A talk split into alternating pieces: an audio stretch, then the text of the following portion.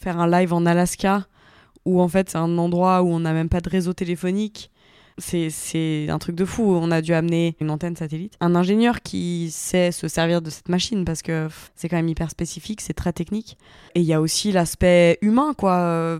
Des personnes qui sont capables de, euh, bah, de faire un live webcast de cette envergure, donc des techniciens son, des techniciens euh, colorimétrie, des techniciens HF et autres, qui savent se comporter en montagne aussi, qui sont capables euh, d'être euh, en hors-piste sans être un danger ni pour eux ni pour les autres, et qui sont capables et qui acceptent de travailler dans le froid, parfois de nuit, enfin tout ça c'est compliqué quoi. Puis on disait souvent qu'en fait le live il était tombé en marche quoi, parce que c'était parfois c'était un peu un hasard que ça marche.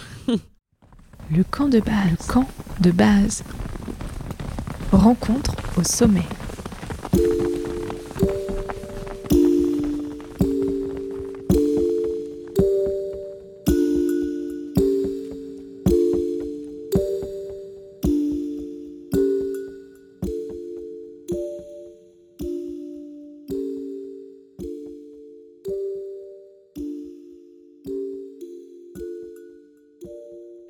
Bonjour à toutes et à tous et bienvenue dans ce 24e épisode du Camp de base, le podcast des rencontres au sommet.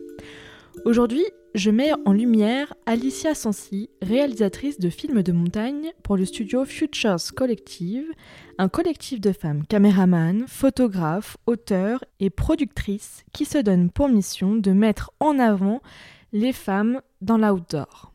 Ensemble, nous abordons le processus de réalisation de ces deux dernières créations. Fragment choisi, un film qui met en avant l'athlète suisse et militante Elisabeth Geritzer. Didi, avec la snowboardeuse Marion Herty, est l'occasion d'aborder les conditions de tournage en haute montagne et de vie des femmes en Himalaya.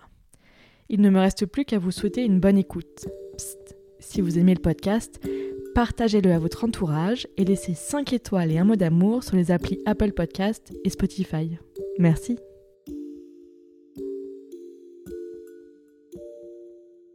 Bonjour Alicia. Bonjour Émilie. Et merci beaucoup d'avoir accepté cette invitation dans le camp de base. Première question, qui est un peu le fil rouge de ces épisodes. Il est où ton camp de base et qu'est-ce qu'on y trouve? J'ai un camp de base euh, à l'océan et j'ai un camp de base à la montagne. Euh, je vais pas citer de ville en particulier parce que j'ai pas encore vraiment choisi. Et mon psy et moi, on travaille là-dessus, mais je, je sais pas. Donc c'est plutôt dans les Alpes quand même. Dans les Alpes et à l'océan, un peu les deux. Ok. Alors euh, donc toi tu réalises euh, des films, mais tu as eu une première vie. Une première vie dans le Freeride World Tour. tu nous racontes un peu cette expérience, comment t'en es arrivé là? Tout simplement, j'ai fait un stage à la fin de mes études au Freeride World Tour. J'avais toujours eu envie de travailler dans le sport. Et euh, c'était un petit peu l'orientation que j'avais pris dans mes études ainsi que dans les différents stages que j'avais faits. Sont, sont suivis euh, sept euh, saisons au Freeride World Tour à différents postes. Je crois que j'ai mis un pied dans à peu près tous les départements. Il faudrait que je regarde ce qui, ce qui me reste. Mais... Et j'ai commencé au merchandising, donc à la vente de produits dérivés en gros. Et derrière, je suis passée dans le département de l'account management qui est euh, en fait le département qui est en charge des sponsors. Et derrière, je suis passée à la communication et à la vidéo. Et du coup, à la toute fin, je dirigeais la com et la vidéo du Freeride World Tour. Et euh, en fait, c'est ça qui a fait un peu la transition vers ma deuxième partie de carrière, on va dire. Ok dont on parlera euh, tout à l'heure. Euh, on a parlé du Freeride World Tour avec euh, Jérémy Prévost dans la première saison du, du podcast. Est-ce que toi, tu partais sur les différents événements qui étaient proposés? Oui, ouais, ouais. J'ai eu la chance bah, pendant ces sept saisons de partir quasi à chaque fois. Donc, bah, on a fait le Japon, l'Alaska, la Norvège, le Chili, et puis tout ce qui est les, les stations plus européennes qu'on connaît. Euh, ça veut pas dire que euh, c'était euh, un voyage et qu'on allait skier et qu'on rencontrait la population locale. Non, souvent on voyait l'aéroport, le bureau, la phase de compète, puis de nouveau le bureau, puis l'aéroport, puis dans l'autre sens, quoi. Ok.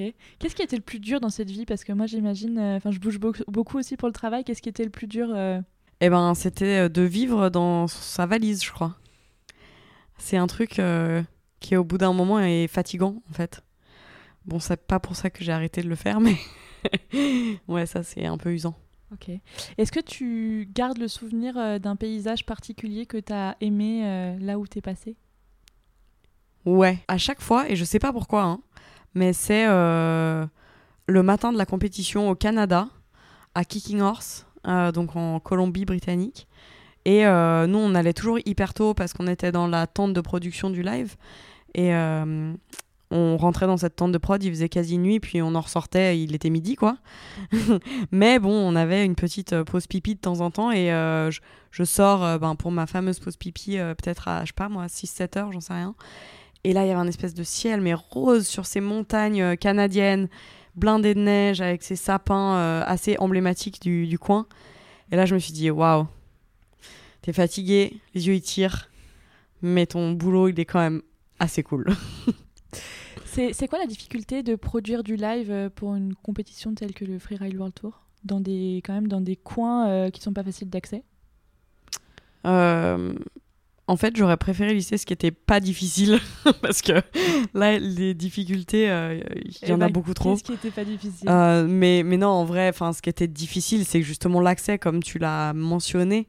faire un live en Alaska, où en fait, c'est un endroit où on n'a même pas de réseau téléphonique. Euh, c'est un truc de fou. On a dû amener un satellite, enfin une antenne satellite, un ingénieur qui sait se servir de cette machine parce que c'est quand même hyper spécifique, c'est très technique. Et il y a aussi l'aspect humain, quoi. Euh, des personnes qui sont capables de, euh, bah, de faire un live webcast de cette envergure. Donc des techniciens son, des techniciens colorimétrie, des techniciens HF et autres, qui savent se comporter en montagne aussi. Euh, qui sont capables euh, d'être euh, en hors-piste finalement, sans être un danger ni pour eux ni pour les autres, et qui sont capables et qui acceptent de travailler dans le froid, parfois de nuit, enfin tout ça c'est compliqué quoi. Puis on disait souvent qu'en fait le live il était tombé en marche quoi. Parfois c'était un peu un hasard que ça marche. ok. Est-ce qu'il y a eu un moment où tu t'es dit merde là il y a rien qui marche Ouais ouais plusieurs fois ouais. En Alaska, justement, on avait vraiment galéré. On avait euh, le matériel qui avait été endommagé à un moment, on ne sait pas exactement pourquoi, mais en gros, il nous fallait un filtre euh, qui coûte rien du tout, qui coûte 80 euh, centimes, je pense, sur Amazon quand on l'achète ici. Mais nous, là-bas, on pouvait pas acheter sur Amazon et se faire livrer à Haynes, quoi. C'est le bout du monde. du coup, on a dû affréter un petit avion depuis Juneau ou depuis je sais plus quelle ville en Alaska, avec ce filtre à 90 centimes. Et euh, bon, bah, le fret de l'avion était largement plus élevé que ces 90 centimes. On arrive enfin à avoir ce live avec ce filtre et tout. Et on était en train de faire la compète, on avait l'impression que tout se passait bien, et il y a quelqu'un qui vient nous taper sur l'épaule et qui nous dit On n'est pas en live en fait. Et on était là Ah, ah. Mais nous, on avait l'impression que tout allait bien, et puis en fait, bah voilà, le satellite avait gelé ou avait pris un coup, euh, j'en sais rien. Et en gros, euh, on a dû juste bah, faire comme si c'était live et puis uploader ce, ce fichier après, quoi. Mais ouais, il y a eu quelques fois, peut-être quelques petits moments de, de sueur sous cette tente de prod. En même temps, c'est ça qui lie les équipes aussi et qui fait les jolis souvenirs. C'est sûr. Si sur le moment, c'est vraiment la merde. Ah, c'est clair, c'est clair. Alors euh, aujourd'hui, euh, donc euh, tu réalises des films, tu as monté un studio de production qui s'appelle Future Collective. Raconte-nous un peu comment du coup tu passes de, du Freeride World Tour à créer ta propre entreprise finalement? Bah En fait, à la toute fin de mon contrat avec le Freeride World Tour, je travaillais donc euh, sur la com et la vidéo, et là, je faisais vraiment plus de la production, de la réalisation, et je mettais pas mes mains sur une caméra ni dans, du montage. Et en fait, j'ai vraiment beaucoup aimé, mais je me suis dit, t'as aucune légitimité, tu n'as jamais tenu une caméra à part faire un mauvais film de vacances il faut que tu te mettes à filmer pour comprendre et pour pouvoir euh, bah ouais donner des directions en fait euh, à des caméramans et camérawomen euh, qui soient justes et crédibles quoi. Du coup j'ai commencé à filmer et en fait ça m'a plu. Et du coup j'ai un peu continué et puis maintenant bah voilà je fais quand je dois faire que du cadrage je fais que du cadrage. Quand je dois faire du cadrage et du montage je fais les deux. Quand je réalise bah je fais aussi ça. Et puis voilà Ouais, c'est trop chouette parce que du coup, en fait, c'est ce que tu disais, t'as pas du tout fait d'études dans ce cadre-là, quoi. Non. C'est comme moi avec le son, donc euh, je vois à peu près, tu te formes sur le tas, Ouais. tu trouves euh, des copains en fait euh, qui sont aussi dans ce milieu-là et qui parfois te parlent et tu te dis mais je comprends rien à ce qu'ils me racontent. C'est ça. Ouais, ok. Et qu'est-ce qui a été le, le plus dur dans, dans l'apprentissage de, de tout ça? Je crois que c'est la gestion de mon syndrome de l'imposteur. Se dire qu'on peut, quoi. Ouais. C'est encore difficile aujourd'hui, quoi. J'ai l'impression qu'à chaque fois, c'est un peu un bonus et que. Et que j'ai pas vraiment mérité parce que j'ai pas fait d'études ou quoi, mais. Mais ouais, c'est plus la relation à moi-même Ouais. qui je trouvais difficile. euh. Après, euh, ça m'empêche pas de dormir, mais. Sinon, euh, le reste était assez ok et j'ai été entourée par des super personnes qui m'ont bien aidé et, ouais, c'est chouette. Et qu'est-ce que euh, vous fabriquez alors comme type euh, de production avec euh, Future Collective? On produit en fait principalement euh, des films et des sujets photos pour mettre en avant les femmes euh, dans le sport via la photo donc et la vidéo. Nous notre euh, notre idée c'est de se dire bah il n'y a pas beaucoup euh, la lumière qui est mise sur euh, les femmes euh, dans le sport et quand c'est fait c'est souvent un peu euh, un peu euh, encore une fois très girl power euh, ouh euh, c'est trop bien on fait du yoga ensemble et, et, et finalement, en fait, nous, on veut montrer les badass dans ce sport, quoi. De montrer que, ouais, il y en a qu'on ont vraiment sous le capot, quoi. Ouais. Et, euh, et le montrer d'une manière un peu différente aussi, qui soit un peu plus, euh, euh, comment dire, alternative et proche du style documentaire pour, ouais, se démarquer un petit peu et, et euh, marquer un petit peu aussi euh, par la forme euh, l'esprit des gens, quoi. C'est intéressant cette, euh, cette pratique du documentaire. Moi, j'ai aussi une pratique du documentaire dans le son pour le coup, et c'est vraiment ce que je défends. Comment est-ce que tu en parles du documentaire? C'est- quoi pour toi un documentaire? Quand je dis que c'est inspiré un peu du documentaire, c'est que j'ai l'impression que dans le docu, il y a une vraie liberté de la forme qu'on choisit en fait. On a le droit de faire n'importe quoi. On a le droit de, euh, de se dire, ben moi je trouve que ça rend mieux si, euh, je sais pas moi, si euh, je raconte une histoire complètement décousue, mais qu'au final, euh, eh ben, on arrive à notre message parce que c'est orchestré de telle manière qu'on y arrive finalement. C'est ok.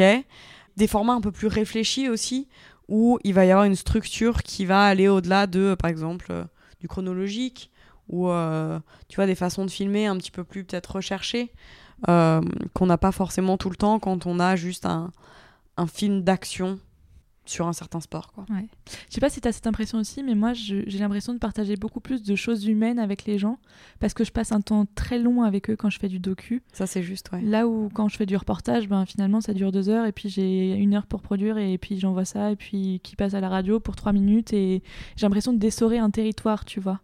Euh, parce que moi mon travail c'est plus de travailler sur le territoire et du coup j'ai vraiment l'impression de d'y aller, euh, de faire mon truc euh, pendant une heure et demie puis vite de me casser et vite de produire et je passe à autre chose et c'est moins confortable que dans le documentaire. J'ai, enfin, Ouais, t'as raison.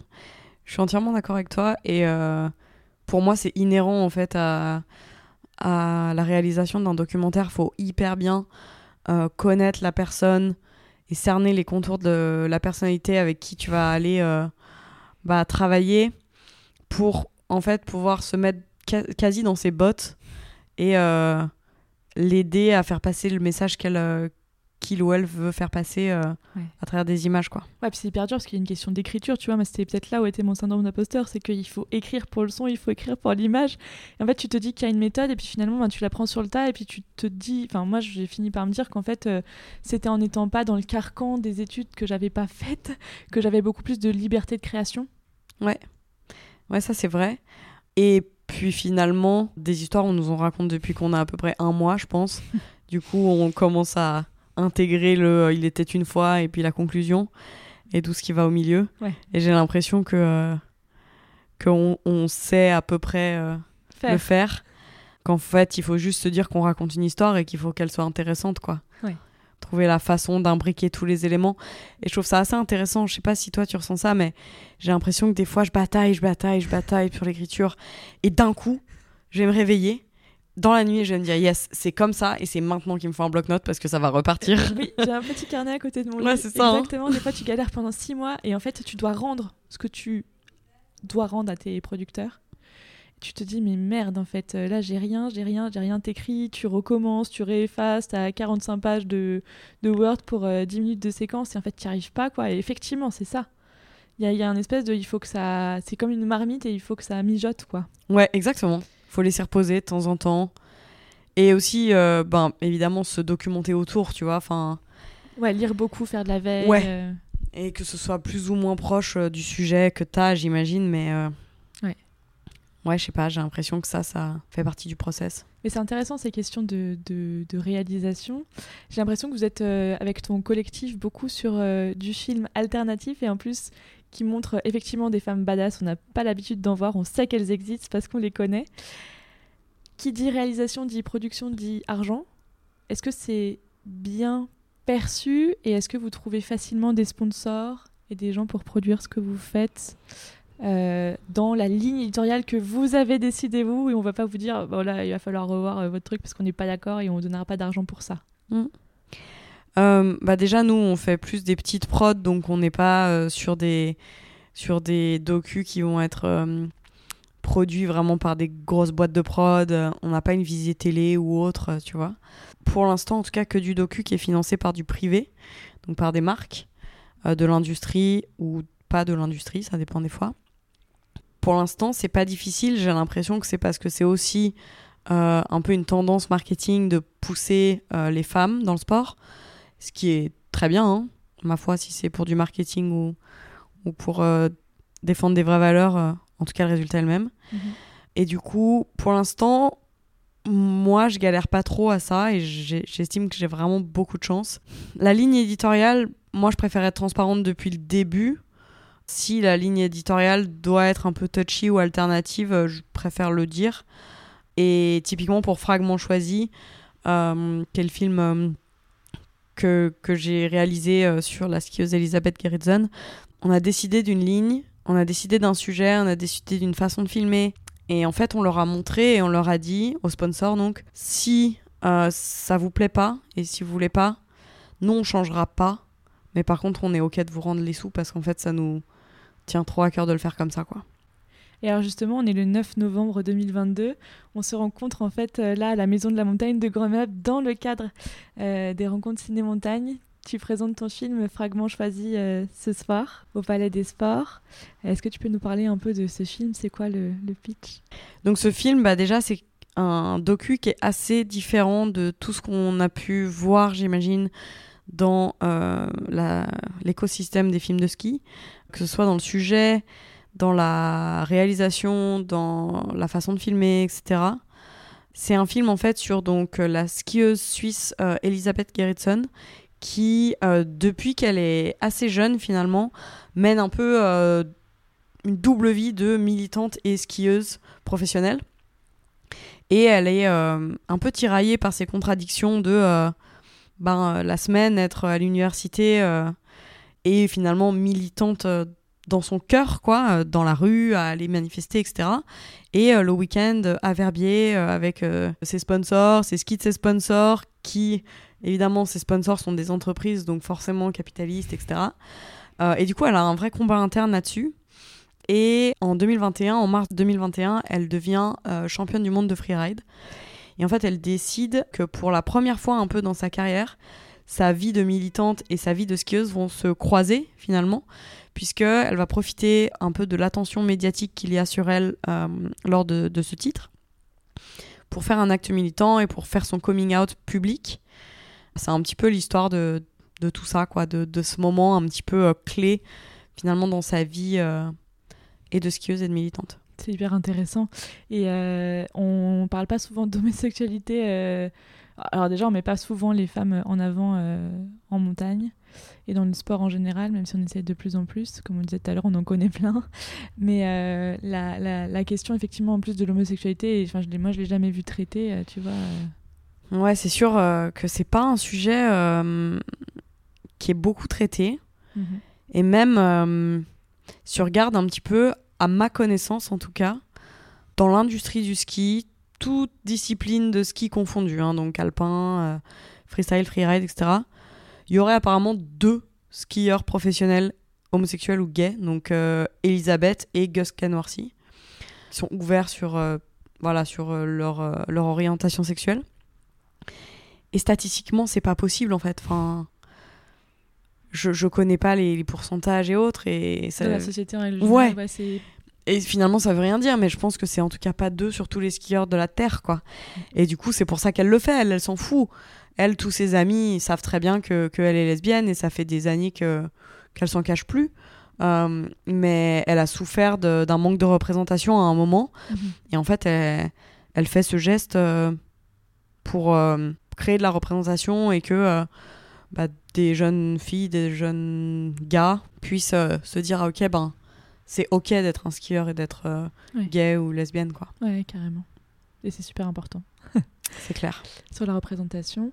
Euh, en septembre ou en octobre 2022, là, t'es partie avec Marion Herty euh, en Himalaya.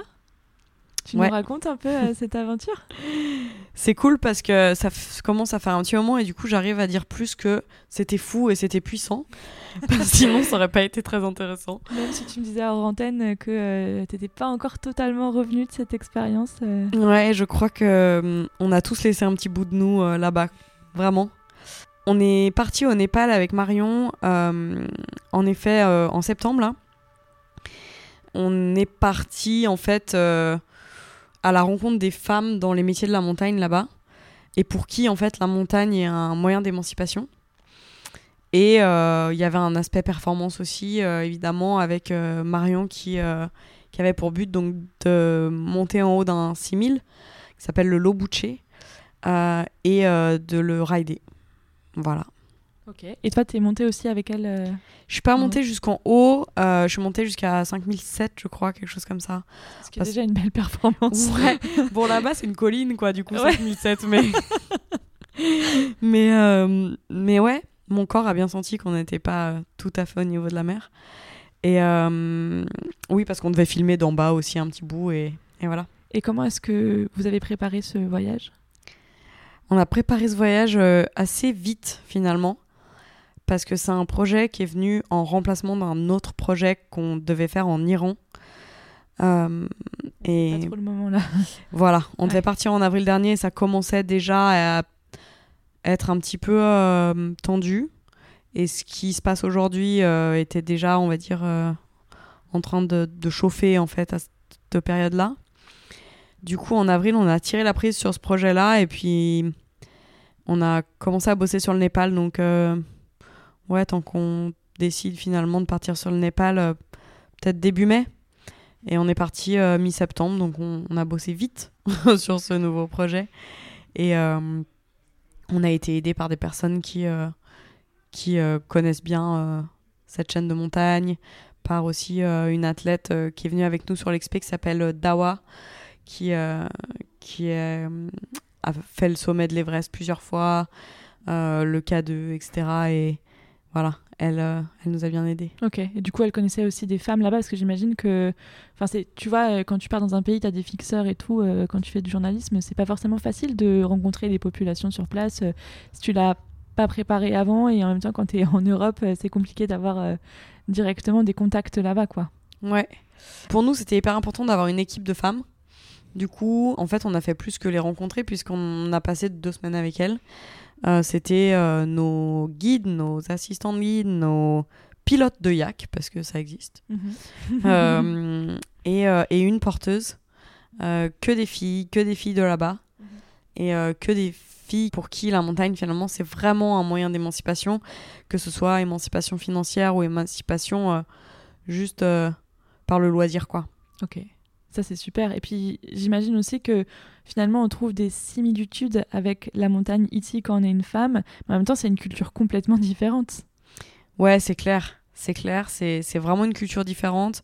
Ces femmes-là, qui sont un peu nées dans les montagnes, elles n'ont pas rencontré trop d'obstacles à leur carrière finalement dans la montagne, parce que euh, les 20-30 dernières années, il y a quand même eu pas mal d'Européens, d'Américains qui sont venus dans ces vallées. Et donc, c'est des populations qui ont eu l'habitude de voir des femmes faire de la montagne, quoi. Qui étaient à la base bah, plutôt des touristes. Et oui, évidemment, elles ont dû plus se battre que euh, nous pour faire de la montagne, mais euh, elles sont pas dans une position où, euh, comme dans le reste du Népal, il y a un vrai truc de rôle de la femme et rôle de l'homme, et un gros truc autour du mariage où euh, voilà le mariage ça signifie un peu la fin de la liberté de la femme en gros Mhm. euh, au Népal mais pas hum, on l'a pas ressenti dans les montagnes en tout cas on n'a pas hum, vécu assez de trucs avec d'autres femmes qui n'étaient pas des montagnes et on n'a pas parlé à une anthropologue ou euh, tu vois Ouais. pour euh, faire des grandes théories là-dessus Mhm. mais j'ai l'impression que celles qui sont nées dans les montagnes en tout cas elles sont plutôt acceptées dans ce milieu-là finalement Ok. Bah, c'est c'est chouette de se dire Ouais. que c'est sûr Enfin, c'est super. C'est quoi le devenir du projet là du coup? Quand est-ce que ça sort? C'est ça en fait la question. Euh, donc, on va sortir une sorte de petit teaser euh, en mars, ok.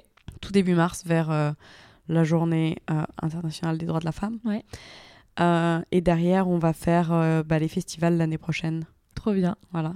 Donc peut-être que tu reviendras aussi dans le cadre des rencontres euh, ciné-montagne présenter euh, J'espère. ce film avec Marion. Ouais, trop cool. Et euh, du coup, vous êtes parti qu'avec des femmes ou il y avait d'autres personnes avec vous? Euh, donc là-bas, les, les locales n'étaient que des femmes. Mais là, avec nous, on avait un caméraman et euh, un guide photographe, caméraman, droniste, euh, un peu. Qui euh, fait tout qui fait tout. Le couteau suisse de la montagne ça.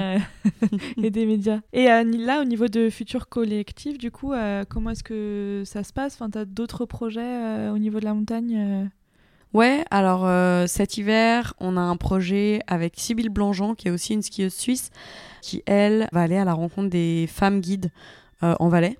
Trop bien. On a un deuxième projet avec une snowboardeuse qui s'appelle euh, Colline Béninger, et euh, c'est un projet un peu qui appelle à la hum, déconsommation. Après ça, fin d'hiver, euh, on part sur un projet de une course à pied en relais entre Los Angeles et Las Vegas, avec une équipe de femmes exclusivement aussi, même bah, de A à Z quoi. Donc c'est que des filles qui courent, que des caméra women, des photographes filles, l'équipe de, de soutien aussi et que des femmes. Donc ça c'est chouette. Et en fait on a le projet aussi de, en plus de ça, euh, essayer de mettre en place à partir de l'année prochaine des ateliers pour faire de la formation et de la transmission parce que je me suis vraiment rendu compte en faisant le film avec Elisabeth qu'en fait euh, des caméra women euh, qui font du ski, il n'y en a pas beaucoup quoi. Et c'est une des raisons pour laquelle j'ai dû faire ce film en deux ans parce que quand j'étais pas dispo ou quoi, bah en fait on trouvait vraiment Ouais. difficilement quoi. On en connaît peu. Ouais. Et en fait euh, on a envie de ouais de former des, des gens et et d'essayer de d'ouvrir la porte encore plus euh, aux petites euh, meufs qui sont euh, ouais qui Ouais. qui sont motivées quoi Et puis pour combattre aussi le syndrome de l'imposteur, c'est aussi ouais intéressant. Mais, mais comme des sondières, je pense qu'il n'y en a pas beaucoup qui font du son, qui font du ski, quoi. ouais Moi, je crois que j'en connais pas. ouais Enfin, tu vois, dans mon entourage, ouais. ouais c'est ça C'est que des mecs. bah voilà c'est terrible, mais c'est que c'est ça. ouais Ok, bah c'est chouette. En tout cas, je suis hyper contente euh, de, de te rencontrer parce que euh, il y, a, vraiment. euh, Enfin, moi, je connais pas beaucoup de réalisatrices euh, qui sont des femmes en fait, euh, et notamment dans le film de montagne qui répond à des critères bien précis. Tu vois, pour moi, par exemple, la musique d'un film de montagne, c'est hyper stéréotypé, tu vois. Enfin, mais il y a, tout plein d'autres éléments comme ça. Je connais, je connaissais pas. Enfin, tu vois, de réalisatrices. euh, je sais pas, toi, est-ce que tu as l'impression que c'est un métier qui se démocratise chez les femmes, le film de montagne Je pense que ça commence un petit peu, ouais. Là, typiquement, bah, juste après-demain, je vais à un festival du film euh, à Annecy qui s'appelle Femmes en montagne, où là, pour le coup, euh, il y a vraiment plus de filles. Euh, il reste encore pas mal de films réalisés par des mecs, et ça me fait un peu tiquer dans le sens où je me dis, Ah, mais, enfin, dommage, tu vois. C'est cool, mais j'ai l'impression que, et sans vouloir être une féministe hyper extrême ou quoi, mais j'ai l'impression qu'une femme parlera toujours mieux d'une autre femme qu'un gars, en fait. Après, c'est mon opinion et, et peut-être que j'ai faux, mais voilà, donc je trouve ça toujours un peu dommage. euh, ouais. Mais, mais ça vient et il y a de plus en plus de, de réalisatrices, j'ai l'impression, et je trouve ça trop cool, en fait. Trop, trop cool, quoi. Non, c'est clair, c'est trop chouette. Où est-ce qu'on peut retrouver les informations de Future Collective bah, Sur le site internet Futures Collective et sur Instagram aussi. Futures Collective. Et ben tout sera dans la description du, du podcast. Euh, un mot pour la fin, qu'est-ce qu'on te souhaite euh, pour euh, cet hiver qui arrive et pour les projets futurs? Hmm. Je sais pas ce qu'on me souhaite. On me souhaite de continuer à sourire derrière cette caméra parce que si je souris plus, c'est que va falloir que je change encore une fois de carrière. Ouais. Mais en même temps, on n'est pas dans une génération où on fera ça toute notre vie et je pense que on va faire des trucs alternatifs ou en tout cas euh, parallèles qui s'éloigneront pas trop, mais C'est vrai. Après, il faudrait peut-être que j'arrête de changer. Ma mère, c'est toujours pas ce que je fais, donc euh, je vais la perdre encore plus. bon. Et ben merci beaucoup en tout cas d'avoir accepté euh, cette invitation à parler dans le Canvas. Merci à toi. Et à bientôt, Alicia. Ciao. Merci.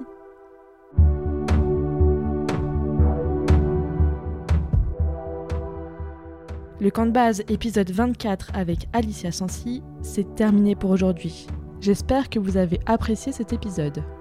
On se retrouve dès le 24 mars avec Jérémy Bige et ses folles aventures de marche à pied à travers les massifs montagneux les plus imposants du globe. Et d'ici là, suivez-moi sur Instagram et inscrivez-vous sur la newsletter du podcast. À très vite sur le camp de base. Rencontre au sommet